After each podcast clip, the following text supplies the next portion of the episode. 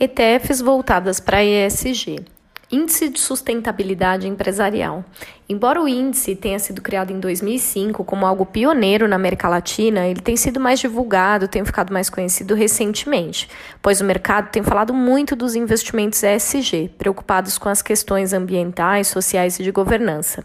STF, que é um fundo de índice listado na Bolsa de Valores, tem como principais parâmetros o desenvolvimento sustentável, sustentabilidade corporativa, eficiência econômica, equilíbrio ambiental, justiça social e governança corporativa.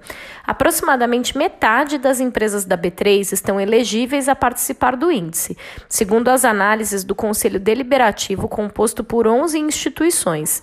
A presidência fica com a APMEC, a vice-presidência com a ABRAP, e o restante dos conselheiros são da Ambima, da B3, da Etos, da IBGC, da Ibracom, da IFC, da GIFE, do Ministério da Economia e ONU, né, do Meio Ambiente.